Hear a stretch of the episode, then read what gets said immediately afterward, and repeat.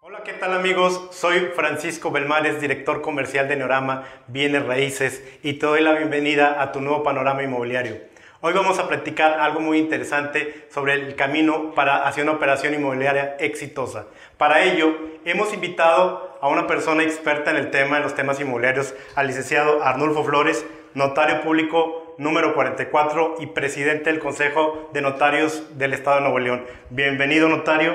Espero que se encuentre muy bien y pues le damos la bienvenida a esta plática. ¿Cómo se siente, licenciado? Muy bien, muy contento, Paco. Te agradezco mucho la invitación. Este, le doy gracias también a todo tu equipo de Neorama y bueno, pues con mucho gusto de platicar contigo un rato sobre un tema que me apasiona mucho, que es el tema inmobiliario y evidentemente mi trabajo, que es el trabajo del notario. Excelente, notario. De verdad que es un gusto tenerlo aquí. Y pues nos gustaría para empezar que nos platicara eh, su experiencia en el, tema, en el tema notarial. Digo, mucha gente que nos ve licenciado no sabe qué hace un notario. Entonces, si nos pudiera ayudar un poquito acerca de cuál es la función que tiene un notario en el tema inmobiliario. Claro que sí, Paco. Mira, te platico. Un notario es un abogado que después de ciertos requisitos, como lo son tener 30 años cumplidos, 5 años en el ejercicio de la carrera profesional de licenciado en ciencias jurídicas, acreditar buena conducta y haber sido resultado con, eh, con aprobatorio en un examen muy importante para acceder a la función notarial, se convierte en notario. Y básicamente un notario es un representante del gobernador. Eh, en eh, la persona del notario recae la personalidad del gobierno del Estado de Nuevo León para ser testigo de calidad en actos jurídicos bien importantes para la vida de las personas, como lo pueden ser eh, el otorgamiento de tu testamento, la escritura constitutiva de tu sociedad, o el tema que vamos a abordar el día de hoy, que es eh, el tránsito inmobiliario. Así es. el cambio de propietario de un bien inmueble, llámese terreno, terreno con casa habitación o terreno con construcción comercial. Muchas gracias, licenciado. Fíjese que es bien importante lo que nos está diciendo. Realmente usted es testigo de, esta, de este inicio de una compraventa, ¿no? Entonces, aquí algo bien importante que queremos que la gente conozca, sobre todo, licenciado, porque para mucha gente esto representa un riesgo o eh, representa un estrés en la compraventa. Y hay mucha gente que nos ve y que no tiene la experiencia en estos temas. Entonces, de verdad, cuando la gente va y empieza a buscar una propiedad o va a hacer una, eh, una compraventa inmobiliaria, se, se, se meten muchos problemas. ¿Cómo inicia el proceso de una compraventa, licenciado?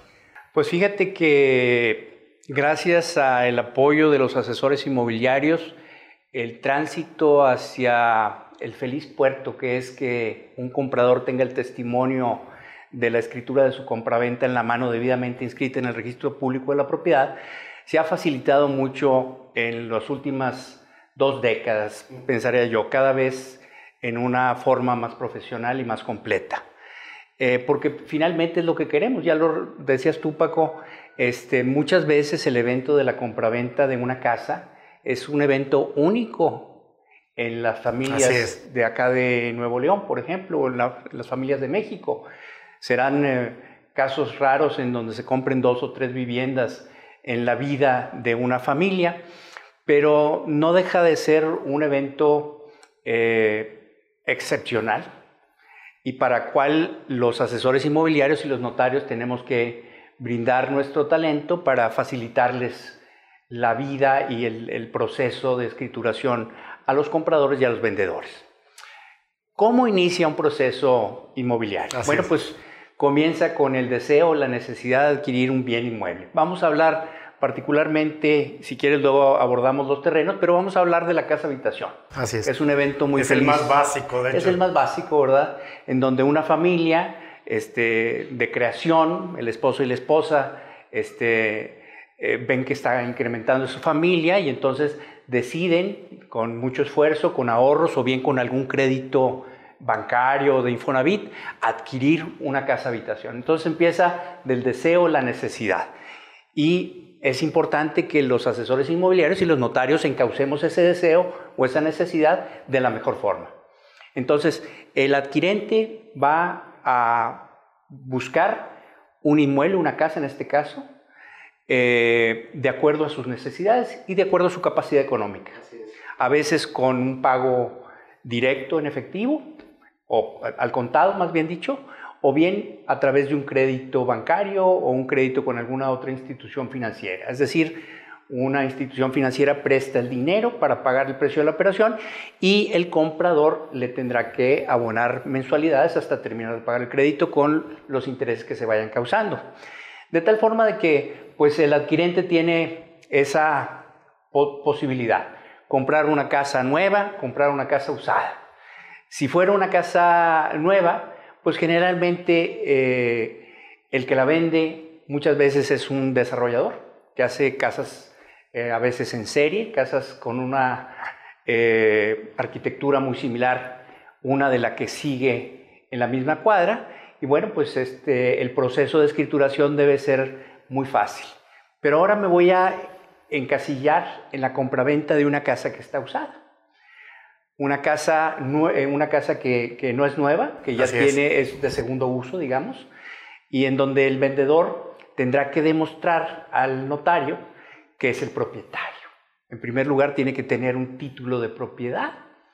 Lo que muchas personas le llaman escritura, en realidad es el testimonio de la escritura y deberá demostrar que está inscrito en el registro público de la propiedad. ¿Y cómo, cómo, cómo se demuestra, licenciado, que, que la propiedad está inscrita en el registro público? Generalmente los notarios cuando terminamos el proceso de escrituración, Paco, le entregamos al comprador un cuadernillo con una carpeta, generalmente con algún logotipo de nuestra notaría, en donde viene contenido el testimonio de la escritura de su adquisición. Después de un proceso, después de la firma ante el notario, que esa es eh, la razón que de la que te platicaba, que el notario es un testigo de honor, representante del gobernador, es un honor ser el, el, representante del gobernador en un evento tan importante como es la transmisión inmobiliaria. Esa es la autorización preventiva, cuando el vendedor y el comprador firman delante del notario y el notario es testigo de que Paco vende y Arnulfo compra, de que Paco transmite la propiedad del inmueble y Arnulfo paga el precio de la operación. Esa se llama autorización preventiva y se pone en un cuerpo físico de papel especial, le llamamos protocolo notarial. Ahí se asienta la escritura. Y si me permite la audiencia, yo diría que es como la mamá. Los notarios nos movemos a través de un principio que se llama matricidad. Y a pesar de que soy hombre, en este caso jurídicamente soy mamá, porque esa escritura que tiene la autorización preventiva que implica la firma autógrafa del vendedor y del comprador delante del notario con su sello, implica que ya nació a la vida jurídica esa compraventa. El notario también, Paco, te platico que es el responsable de retenerle tanto al vendedor como al comprador sus impuestos. Y una vez que el notario paga los impuestos del comprador y del vendedor, entonces esa escritura se gradúa de ser una autorización preventiva a tener una autorización definitiva. Es entonces en que el notario, bajo ese principio de matricidad, genera un hijito de la escritura que se llama testimonio. Ese testimonio es el que se inscribe en el registro público de la propiedad, que a manera de una especie de biblioteca se va archivando en libros para demostrar públicamente que el nuevo adquirente es Arnulfo, por ejemplo. Ese lleva un registro que tiene varios datos, por ejemplo, tiene un número, libro, volumen, sección, municipio y fecha. Eh, con esos datos, como si fuera una biblioteca de las de antes, no de las de ahora, porque ahora son virtuales, pero antes tenías que ir a la biblioteca y sacar en un fichero el libro que estabas buscando con determinadas claves. Bueno, a manera de una biblioteca de las de antes, eh, pues se puede rastrear públicamente quién es el nuevo propietario de esa casa que se vendió. ¿Y se puede falsificar una escritura, licenciado? Porque sabe que es un tema que tenemos nosotros los que comercializamos una propiedad, que la gente cuando nos entrega un documento tiene nervios de sacar unos documentos y entregárnoslos a nosotros, porque piensan que vamos a hacer un mal, un mal manejo de la información. ¿Es esto posible, falsificar una escritura con esto que usted nos está diciendo? Fíjate que me ha tocado y lamentablemente al grupo de notarios, que es el colegio de notarios que yo represento, es un flagelo que sufrimos toda la sociedad de Nuevo León, la falsificación de documentos. La falsificación de documentos con una tecnología en donde reproducen o falsifican este, una escritura o un testimonio de escritura, pues sí lo podrían hacer. Sin embargo, el eh, recinto en donde no va a haber mentiras es el registro público de la propiedad. Por lo tanto, es importante que si el vendedor tiene temor de que le vayan a falsificar su documento, bueno, pues este, le facilite al asesor inmobiliario una copia del mismo si no quiere soltar el original, que como quiera el notario, se la va a pedir el testimonio original en el momento de la firma, pero en el Inter, con la mera copia, el notario va a poder hacer la búsqueda en el registro público de la propiedad para garantizarle al comprador que quien dice ser vendedor sí sigue siendo titular en el registro público de la propiedad y en el catastro. Entonces, ¿es obligatorio eh, entregar una copia de escritura al asesor inmobiliario o al, al, comprador para que pueda hacer su trámite, licenciado? Definitivamente mi recomendación para las, los vendedores es tener confianza en un establecimiento bien establecido como Neorama, en donde se le pueda facilitar en la confianza y en la cautela de que va a ser buen manejo de esos documentos, que si, si bien son eh, delicados, este, cualquier persona puede buscarlos en el registro público de la propiedad. Si tú eres titular de un inmueble en el, en el estado de Nuevo León, fácilmente con tu nombre, cualquier persona, ya que es público, puede irte a buscar en el registro público de la propiedad y detectar cuáles son los inmuebles de tu propiedad. Entonces, hay que facilitarle al asesor inmobiliario y al notario precisamente ese trabajo, facilitando ciertos datos y documentos, de los cuales si quieres en un ratito platicaremos. Ok, entonces sí se puede evitar el tema de la falsificación, licenciado. Por supuesto que sí. La idea es este, hacer mancuerna la parte compradora, el vendedor, el asesor inmobiliario y el notario para garantizar que todo está llevándose para llegar a un feliz puerto. ¿no? Ok, licenciado. ¿Y qué le piden a la gente para poder eh, iniciar con este trámite? ¿Es difícil iniciarlo? En realidad, eh, quiero aclararte que mucho del proceso es la recopilación de datos y documentos, en donde muchas veces los asesores inmobiliarios nos adelantan la tarea y son datos y documentos tanto del comprador como del vendedor. ¿Cuáles datos necesitamos? Tanto del comprador como del vendedor, su nombre completo, su lugar de nacimiento, su fecha de nacimiento, su estado civil, su ocupación y su domicilio, su teléfono de casa, su teléfono celular y su correo electrónico. Esos son los datos. ¿Qué documentos requerimos tanto del comprador como del vendedor? Su identificación oficial vigente, prefiriendo siempre la credencial para votar con fotografía o el pasaporte vigente. Eh, puede haber otro tipo de identificaciones, pero por antonomasia pedimos de entrada el pasaporte o el INE, eh, su acta de nacimiento, su acta de matrimonio si fuera casado, su constancia de eh, la clave única de registro de población, que es el CURP, su constancia de situación fiscal, que es el Registro Federal de Contribuyentes, el RFC, okay. y un comprobante de domicilio. Esos son los documentos que generalmente le pedimos al cliente. Fíjate que desde el año 2013 nos imponen a los notarios una nueva ley que es la ley antilavado. Ah. Y que nos obliga a escanear a las personas que comparecen ante nosotros y formarles un expediente único de identificación. Hay algunos eh, asesores inmobiliarios que o todavía no dominan bien el tema de la ley antilavado y todavía le cuestionan mucho al notario que por qué preguntan tantas cosas, que por qué le preguntan el teléfono celular o por qué la, la, la dirección de correo electrónico. Y la respuesta es porque uno de los accesorios de la ley antilavado, que son las reglas de carácter general de, que, que, robustecen esta ley, pues nos lo exige a los notarios. Pero ¿qué es la ley antilavado, licenciado? Porque, pues bueno, la gente que nos ve y que compra una propiedad no sabe qué, ¿qué es esto? Si a veces no los asesores inmobiliarios no lo saben, entonces el que va a comprar y el que va a vender no sabe exactamente qué es esto. ¿Nos puedes explicar un poco acerca de este tema? Por supuesto que sí, claro que sí. Pues una de las leyes que, que tiene mucho, mucha injerencia en el tránsito inmobiliario es la ley antilavado. Eh, se creó para los notarios a partir del mes de julio del año 2013. ¿Cuál es el propósito? Que quien tenga que pagar impuestos, que los pague. Hay ocasiones en que en una compraventa inmobiliaria no queremos aparecer nosotros como nuevos adquirentes por la razón que tú quieras. Una de esas razones puede ser porque estoy comprando una casa en una gran oportunidad y no quiero aparecer yo como dueño. Entonces a mi vendedor le pido que me haga un poder, un poder irrevocable. Y por debajo de la mesa eh, resulta que hicimos una compraventa privada. Pero debes reconocer por ahí, Paco, que el formato para la transmisión de los inmuebles es la escritura pública ante notario, porque como te platicaba, es el notario el filtro mediante el cual se pagan los impuestos. Entonces, si tú en realidad compraste una casa, pero en vez de darte una escritura ante notario, hiciste un poder, para que posiblemente tú no aparezcas como propietario, debiendo haber pagado tu impuesto sobre adquisición de inmuebles y debiendo tu vendedor haber pagado el impuesto sobre la renta, y lo que tú quieres es venderle a un tercero para que aparentemente sea una operación entre el original propietario que aparece en el registro público de la propiedad y el tercero, pues en realidad en medio hubo una primera venta de la cual se tuvo que haber pagado un impuesto.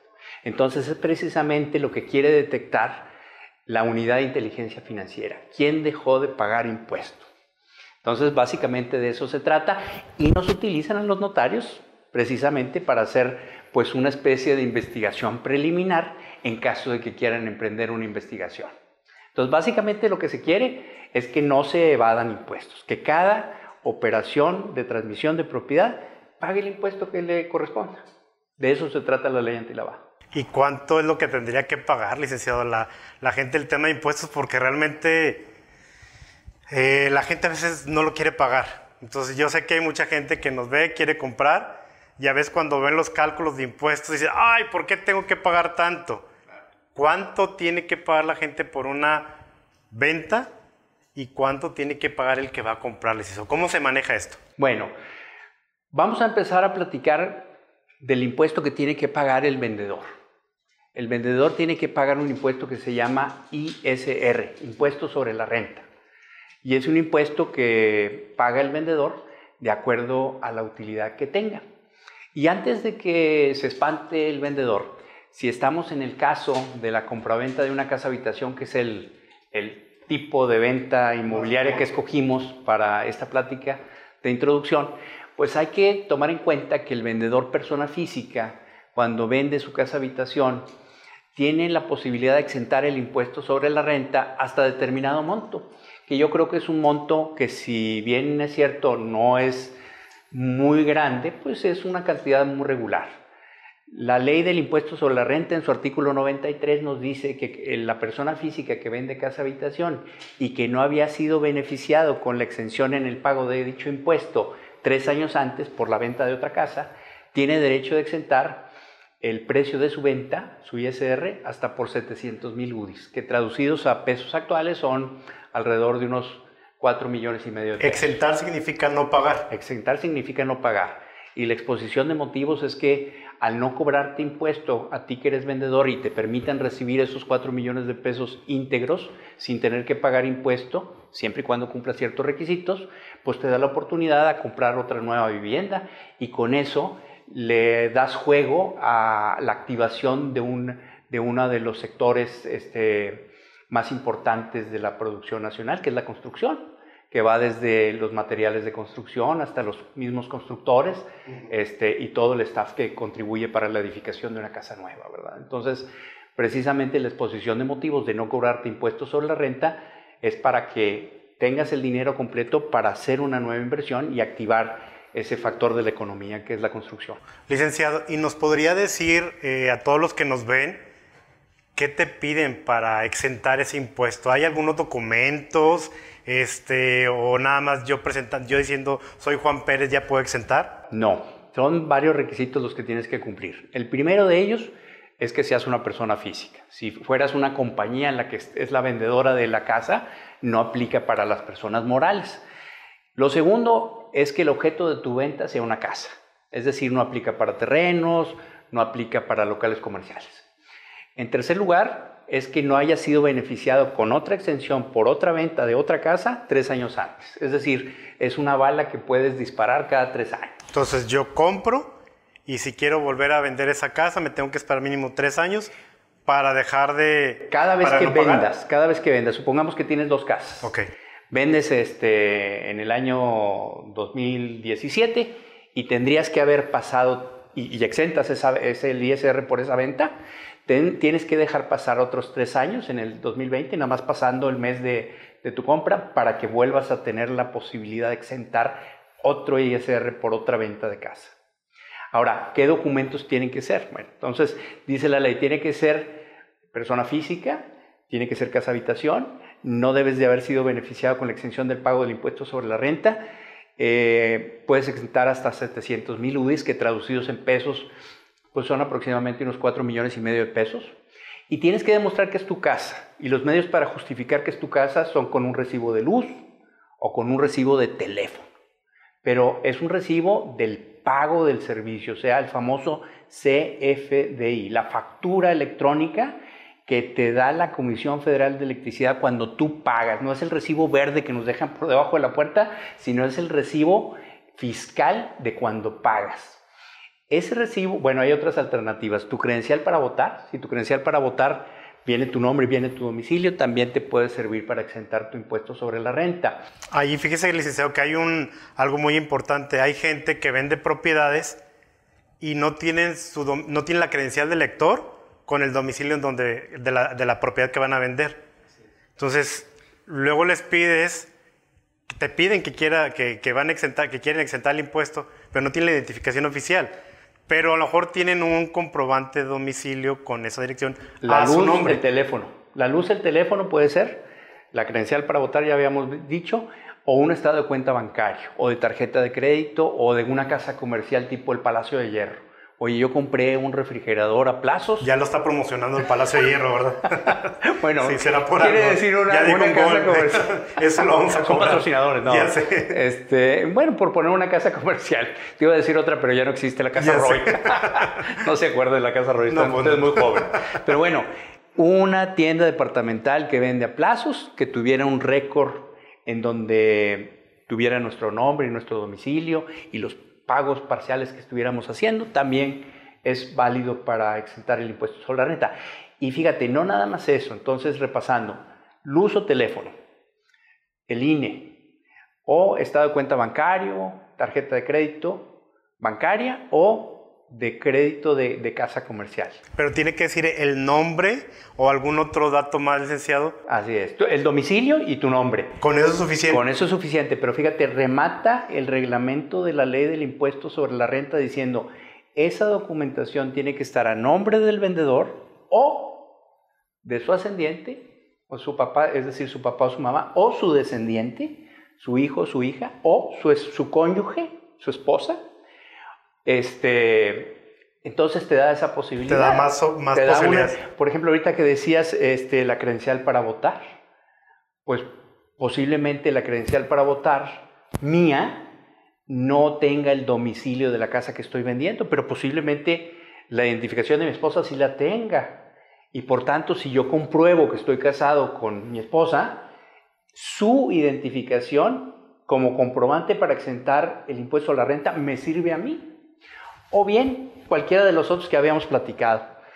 O sea, no necesita venir el RFC o algo por el estilo, porque he visto notarios que nos dicen, sí, sí viene el nombre de la, de la persona, pero no viene, en el recibo no dice el RFC. Entonces, ¿cómo interpretamos la ley? ¿Cuál, ¿Qué dice la ley? Si fuera un recibo del uso de teléfono, forzosamente sí tiene que tener el RFC del contribuyente, porque precisamente para generar el comprobante fiscal digital por Internet o CFDI, sí tiene que tener el RFC, pero por ejemplo la credencial para votar pues no tiene el RFC.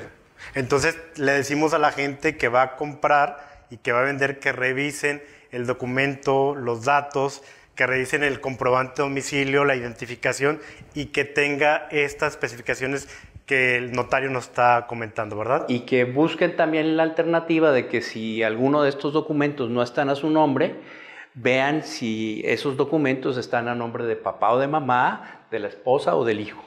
Entonces estamos viendo que hay muchas posibilidades. O sea, realmente comprar y vender tiene una ciencia, sí, pero existen posibilidades para buscar la forma de cómo, eh, de cómo resolver la situación, ¿verdad? Es importante que el vendedor tenga un acercamiento con el notario, porque a pesar de que el que le va a pagar los honorarios es el comprador, el vendedor tiene derecho de, de pedirle consejo al notario. Este, somos unos consultores y tenemos que recomendar o darle recomendaciones tanto al comprador que nos paga los honorarios como al vendedor para el pago del impuesto sobre la renta.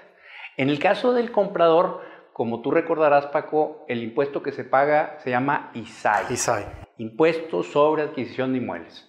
Es un impuesto municipal, pero es un impuesto un poquito caprichoso porque tiene varias consideraciones. Por lo tanto, también es importante que el comprador junto con su asesor inmobiliario vayan con el notario para exponerle al notario, soy comprador por primera vez en el estado de Nuevo León y no tengo otro bien inmueble en el estado. Ah, pues tienes un beneficio. Por ejemplo, eh, soy comprador de una casa en Escobedo. Si en estás comprando casa habitación y eres persona física en Escobedo, el, el, impuesto sobre adquisición de inmuebles, que la regla general es el 3%, pues en Escobedo es el 2%. ¿Por qué? Pues fue un acuerdo en que la alcaldesa lo, lo cabildió con su, con su organigrama y concedieron un, una quita de 1%. ¿Está vigente actualmente? Está vigente actualmente todavía, sí. Entonces, este, es muy importante sacar una radiografía de cuáles eh, son las características del comprador y del vendedor para poder dar el mejor consejo y, como dices tú, que el cliente no se asuste con el presupuesto, ¿verdad? Eh, hay que buscar la mejor alternativa para que pague lo justo, que nada más Entonces, pague lo... Eh, el ISAI, el impuesto, eh, es un impuesto municipal, ¿verdad? Es un impuesto que se Ok, paga. ¿este impuesto también se puede exentar? No, solamente tiene una tarifa reducida para ciertos casos de transmisión inmobiliaria. Por ejemplo, en una operación en donde mi papá me transmite por donación su casa, es un regalo que me está haciendo mi papá, el impuesto sobre adquisición de inmuebles es una tarifa de 700 pesos. La herencia que adquiero yo cuando mis abuelitos fallecieron y me dejaron en herencia una casa, ese impuesto sobre adquisición de inmuebles también es una tarifa especial de 700 pesos. Y así sucesivamente hay un catálogo de ciertas transmisiones inmobiliarias diferentes a la compraventa.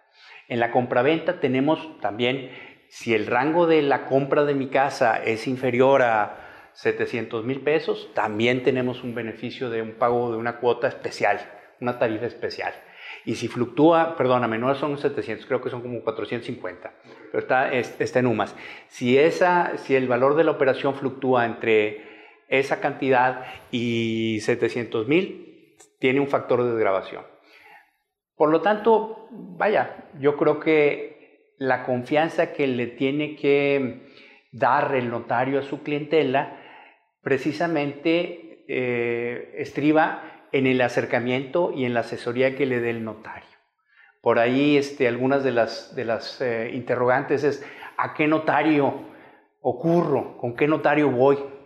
¿Cuál es mi recomendación? Bueno, pues este, fíjese usted en las recomendaciones que de boca en boca se van haciendo. Yo creo que los notarios nos vamos ganando nuestra reputación a través de nuestro trabajo histórico. No, y les comento, el licenciado Arnulfo es una persona que se involucra 100% con los clientes. A mí me ha tocado estar en operaciones con él y definitivamente es una persona que siempre te va a dar cómo y hacer las cosas, obviamente dentro de la ley. Y eso es muy importante para toda la gente. Te agradezco el comentario, lo, me lo llevo, me lo llevo en, en, en mi pensamiento y mi reflexión, te lo agradezco pero todos los notarios debemos de actuar en ese sentido, ¿verdad? Somos consultores, entendemos que son operaciones extraordinarias en la vida de las personas, que si bien es un momento feliz porque es la compraventa de la casa, pues también es un momento de, de, mucha nerviosismo porque estamos eh, depositando en la confianza del notario eh, un patrimonio muy importante de, de la familia o de la pareja. Entonces, qué mejor que sea a través de una muy buena y muy puntual asesoría. Es un tema bien importante, licenciado, el tema de la confianza. realmente nos toca ver las operaciones, el que va a comprar y el, que va a vender siempre tienen dudas. Dudan uno del otro, inclusive a veces entre las mismas familias. ¿Cómo poder evitar eso? ¿Qué, podemos, qué nos puede sugerir usted para que exista esa confianza en la, en la operación del cierre de venta? Yo recomendaría dos cosas. En primer lugar, tener la certeza de cuánto vale el inmueble. Muchas veces las personas, sobre todo cuando las operaciones son interfamilia, eh, se sienten que el precio no es el justo. Para eso hay que recurrir a un especialista en la evaluación para que nos dé un norte, nos dé una pista de cuál es el precio correcto del inmueble. Eh, también eh, que se evalúe con un especialista en la construcción, posiblemente con algún arquitecto, cuáles son las características que tiene la casa, ¿verdad? Sobre todo si estamos en el considerando que es una casa usada, bueno, pues en qué condiciones me la estás entregando, ¿verdad?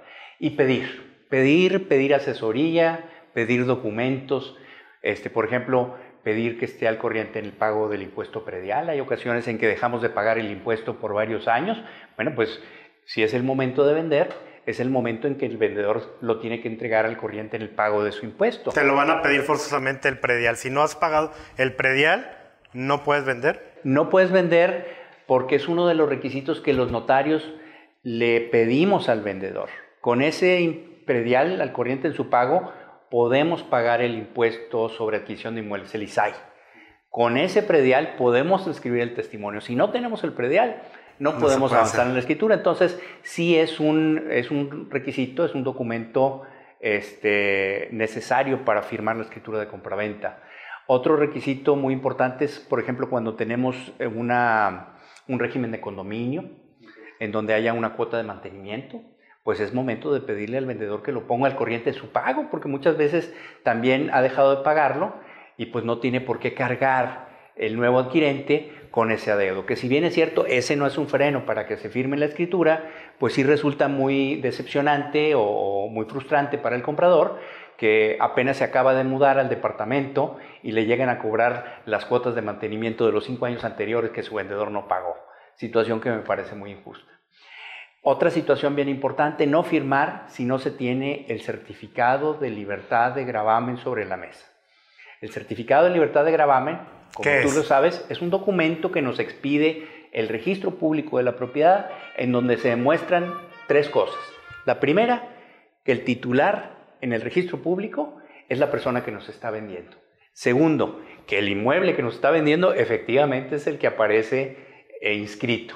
Y tercero, que está libre de gravamen, es decir, que no tiene hipotecas, que no tiene embargos, que está libre este, de embargos o de hipotecas, más no así de otro tipo de adeudos que pudiera tener el vendedor, como pueden ser adeudos en el predial, adeudos en las cuotas de mantenimiento, adeudos en los servicios públicos. Si me vas a vender una casa, pues yo me quiero mudar y que los servicios públicos estén funcionando, de tal forma de que también quiero que es, bien oportuno que al comprador eh, le demuestren que no tiene adeudos en los servicios básicos, ¿verdad? En la luz, en el gas, en el agua, en la telefonía fija, por ejemplo, ¿verdad? ¿Hay algún documento, licenciado, que podamos dejar por escrito o cómo le llamamos ese documento donde podamos decir todas las especificaciones de la, de la compraventa o qué podemos hacer aquí? Yo creo que en conjunto los asesores inmobiliarios y los notarios podemos hacer lo que se llama un due diligence para ir palomeando todo eso. El notario de entrada te los va a pedir, al menos el documento con el que compruebas que eres el propietario, que es el testimonio de tu escritura de compraventa, inscrito en el registro público de la propiedad. El impuesto predial al corriente en su pago. Este, el, eh, por ejemplo, si fuera una casa nueva, ahora ya nos salimos de la casa nueva, la acabo de terminar de construir, bueno, pues sería muy bueno que aunque no es un requisito, el vendedor le demuestre al comprador que liquidó a los empleados en el seguro social. Es decir, terminó la construcción y les terminó de pagar a todos los albañiles y a todos los contratistas que hicieron los acabados de la casa. Para que no le vayan a cobrar. Para que no le vayan a cobrar al adquirente, ¿verdad? este, que dio el aviso de terminación de obra. Así como pedimos un permiso de construcción, pues hay que avisarle también al municipio que terminamos la construcción. Es importante también comprar el informativo de valor catastral para cerciorarnos que los metros cuadrados que nos está vendiendo son efectivamente los que están registrados. ¿Y cómo te das cuenta de eso, licenciado? Porque de verdad siempre vemos que el predial dice son 120 eh, metros de terreno y dice construcción 200 eh, metros. Y luego sé que cuando estamos vendiendo aparece una información completamente diferente. ¿Cómo podemos revisar ese tema? Fíjate que esto es, algo delicado y lo estoy ahora como presidente del Colegio de Notarios, estoy tratando de conciliar eh, una información que se deben de compartir el municipio y el catastro. El catastro es una oficina del Estado de Nuevo León y el municipio tiene una oficina que es desarrollo urbano. Hay ocasiones cuando el municipio tiene recursos que hacen vuelos aéreos, es decir, pues no sé si con un dron o con, efectivamente con un, con un avión o mediante el satélite, toman fotografías de las casas por encima y detectan metros de construcción diferentes a los que se pidieron, como en el ejemplo que tú este, me platicabas. Resulta que en desarrollo urbano del municipio de Monterrey yo pedí permiso para construir 200 metros de construcción, pero luego me hice de la vista gorda y construí otros 50 metros. Pues eso se van a detectar con el ojo de Dios, con el satélite, y entonces el municipio los tiene registrados, pero le tiene que avisar al catastro. Porque el catastro es el que me, con el que el notario compra el informativo de valor catastral, que es uno de los dos elementos para poder firmar la escritura. Resulta que ha habido muchas ocasiones, y no nada más para el municipio de Monterrey, sino para otros municipios del área metropolitana, en donde esos vuelos aéreos y esa información de que existe una construcción omisa o no declarada o no pagada, no le llega al catastro. Entonces el notario compra el informativo de valor catastral, se firma la escritura de compra-venta y al momento en que el notario quiere ir a pagar el impuesto sobre adquisición de inmuebles, resulta que el municipio dice alto, no te acepto el pago porque faltan esos 50 metros de construcción. Situación que nos pone en desventaja pues al comprador y al notario, porque ya se firmó la escritura y ya se pagó el precio de la compra.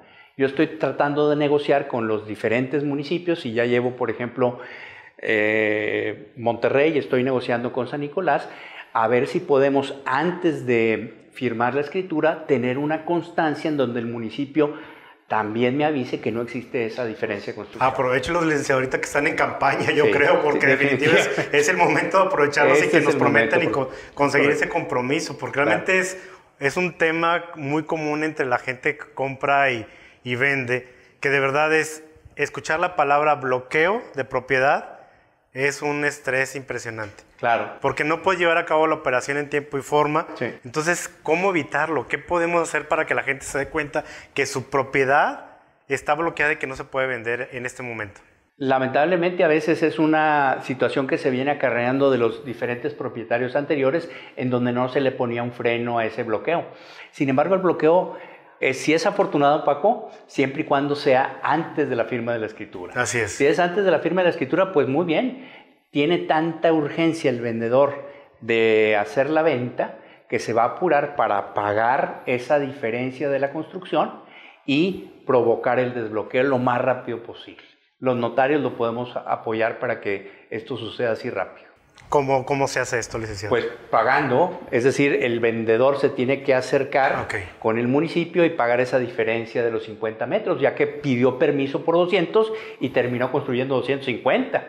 Le faltó pedir permiso y pagar los derechos por esos 50 metros de construcción. Entonces va a tener que pagar una multa y el derecho por construir esos 50 metros. Una vez que quede resuelto, tendrá rápidamente el municipio que enterar al catastro para que el catastro desbloquee y entonces el notario sí pueda comprar ese informativo de valor catastral y llevar a cabo la escritura de compraventa.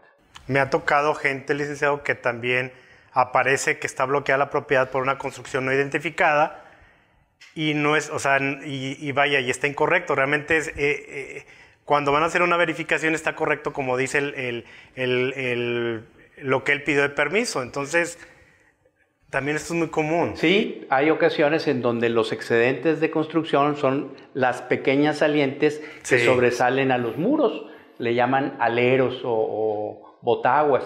Es precisamente la losa, eh, por, por encima la fotografía aérea, detecta una superficie más grande que está precisamente en los, en los excedentes de los muros que, le salen a la casa por parte de la losa, ¿no? A final del día, licenciado, estas situaciones son cosas que se pueden solucionar, digo, no es algo con, lo, que usted nos dice, que puedan parar la, la, operación, ¿no? Porque luego la gente se estresa demasiado porque ya quieren tener su propiedad. Entonces, creo que algo bien importante que tenemos que decir la gente que es la, llevar una operación, un cierre, una venta, pues tiene un tiempo y un proceso y a veces hay cosas que no no podemos controlar todo y que tenemos que tener paciencia y pues ahora sí mucha tolerancia en que las cosas se van a cerrar y para eso está tanto el notario como el asesor inmobiliario y los involucrados para tener esa tranquilidad de que las cosas van a suceder. Correcto, Paco. Así es. Así es. Yo creo que algo importante, licenciado, y que la gente también nos quiere, que quiere saber es los temas de cuánto cuánto, con cuánto puede pagar una, una, propiedad, sobre todo el tema efectivo, licenciado. ¿Cuánto dinero se puede utilizar para pagar una, una propiedad? Fíjate que ya estábamos platicando de la ley antilavado. En su artículo 17, fracción 12, inciso A, dice que, perdóname, es el artículo 32, dice que las operaciones inmobiliarias no se pueden pagar con dinero en efectivo en más de 8 mil 25 UMAS, unidades de medición y actualización, que son equivalente a unos 700 mil pesos ahora en el 2021. Es decir, si nosotros vamos a comprar una casa de un millón de pesos y queremos pagar la mayor parte de ese precio con dinero en efectivo, si es posible, hasta 700 mil pesos. El excedente, o sea, los 300 mil pesos restantes, los tendríamos que pagar con cheque o con transferencia electrónica de fondos que le llaman SPAY. Ok. Y esos 700 mil pesos, licenciado, el que va a comprar tiene que tener alguna justificación o yo puedo llegar, sabes que aquí tengo mis 700 mil pesos, yo te la quiero comprar. Hasta ahorita no hay una, una fórmula que me obligue a mi notario a pedirte cuentas a ti comprador en donde te pida que me expliques de dónde sacaste esos 700 mil pesos. Simplemente es dinero que tenía yo en efectivo y que ahora quiero aplicar para la compra de un inmueble y es lo que me permite la ley. Por lo tanto, pues está permitido. Lo que sí es que no puedes llegar con 3 millones de pesos, ten aquí los tienes y te compro una propiedad. No, y qué bueno que haces hincapié en ello porque pues es parte de una cultura inmobiliaria que debemos los asesores inmobiliarios y los notarios que transmitir a nuestros clientes, que como bien ya platicamos al inicio de este programa, pues no estamos tan acostumbrados en una forma consuetudinaria a hacer operaciones inmobiliarias. Por lo tanto, pues es, un, es una escuelita que en un solo evento pues los tenemos que capacitar porque es bien común que los compradores quieran eh, pagar con efectivo una cantidad que rebasa el umbral que te estaba platicando de 700 mil pesos. ¿Tiene alguna afectación esto? Definitivamente. el notario se tiene que negar a hacer la operación. Es decir, si llega el cliente y dice, yo quiero pagar el millón de pesos con efectivo, el notario debe decir, no, yo no voy a ser tu notario, ve con otro notario y así sucesivamente hasta evitar que no emplee eso, porque es precisamente lo que se trata de de, detectar de dónde sacaste tanto dinero en efectivo, que para los efectos de la ley federal, que es este, la ley del, lavado de dinero, este, pues son 700 mil pesos. ¿Por qué? Pues fue la cifra que escogieron y no necesariamente en pesos, porque la pusieron en UMAS, 8.025 UMAS. El UMA está aproximadamente 90 pesos, así es que estamos haciendo una conversión para unos 700 mil pesos en efectivo. Válgame, o sea, es un tema todo el texto, ¿no, licenciado? Ya lo creo. Este, por ahí, este, una de las preguntas que en el ensayo habíamos estado platicando, o me querían preguntar, pues, ¿qué, leyes tiene que saber el notario para, para, el ejercicio de su función? Pues, en realidad son bastantes, un chorro. Eh, evidentemente empezaría por la ley del notariado de Nuevo León, este, por el Código Civil del Estado de Nuevo León, el Código de Procedimientos Civiles, este, la ley orgánica del registro público de la propiedad, la ley del catastro, eh, la ley de hacienda para los municipios del Estado, que es la que gobierna el ISAI, la ley del impuesto sobre la renta, su reglamento, la ley del IVA, su reglamento, el código eh, de comercio y su reglamento, eh, cosas tan disímulas que no necesariamente, sino para otros tipos de operaciones, por ejemplo, este, la ley de sociedades mercantiles, la ley del mercado de valores, este, vaya, hasta por ahí tenemos que conocer un poquito de la ley de aeronáutica civil. ¿Para qué? Pues uno de los trabajos que hace el notario es aquella carta en donde cuando va a salir un niño fuera de México, tiene que salir con el permiso de papá y mamá. Cuando no va acompañado de papá y mamá, ellos tienen que ir con un notario a extender un permiso. Entonces el notario tiene que saber la redacción que debe llevar esa carta permiso. Entonces, pues en realidad el notario tiene que saber de muchas leyes, no necesariamente toda la ley, pero las partes que involucran la actividad que cotidianamente realiza.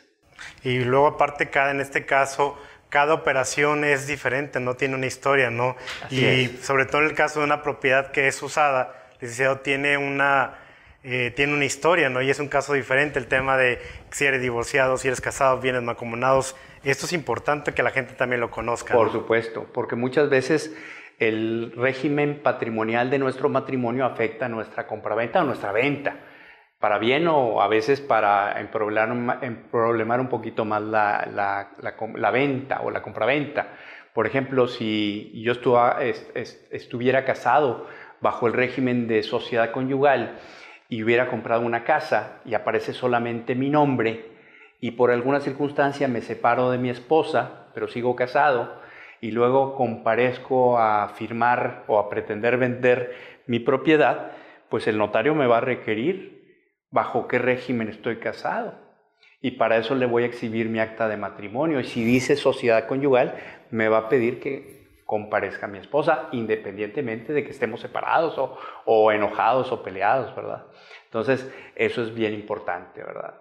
Porque muchas veces pensamos que porque nada más aparece nuestro nombre en la escritura como compradores, nos pertenece la casa. Tenemos que los notarios ser muy acuciosos, muy muy eh, puntuales en la investigación del régimen patrimonial de nuestros clientes. Claro. Licenciado, ¿alguna historia que tenga de una mala operación o algo, algo que nos pueda decir y que pueda ayudar a la gente?